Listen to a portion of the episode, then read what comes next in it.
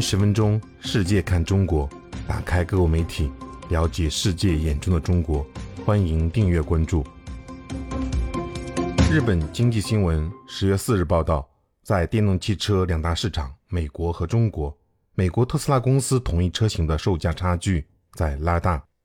在持续出现高通货膨胀的美国，由于二零二一年以后反复涨价，其主力车型 Model S 的最低配价款在美国的售价。比在中国高出大约七千八百四十美元。另一方面，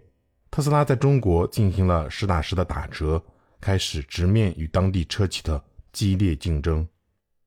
报道称，由于空前的通货膨胀导致原材料价格上涨，过去一年半时间里，特斯拉在美国把 Model S 最低配置车售价提高了百分之二十四，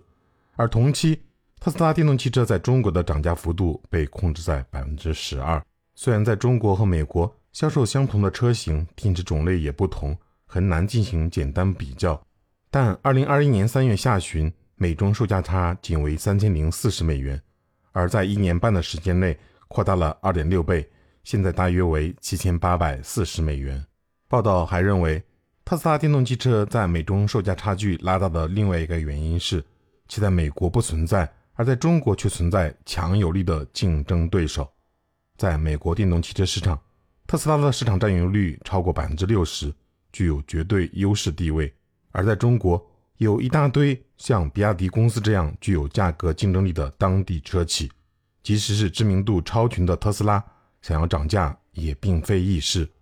据英国阿尔西汽车市场咨询公司称，在以电动汽车和插电式混合动力车为中心的。中国新能源汽车市场上，二零二二年一月至六月，特斯拉的市场占有率为百分之十二点二。特斯拉已被拥有广泛品牌优势的比亚迪超越，排名从去年同期的第二位下滑至第三位。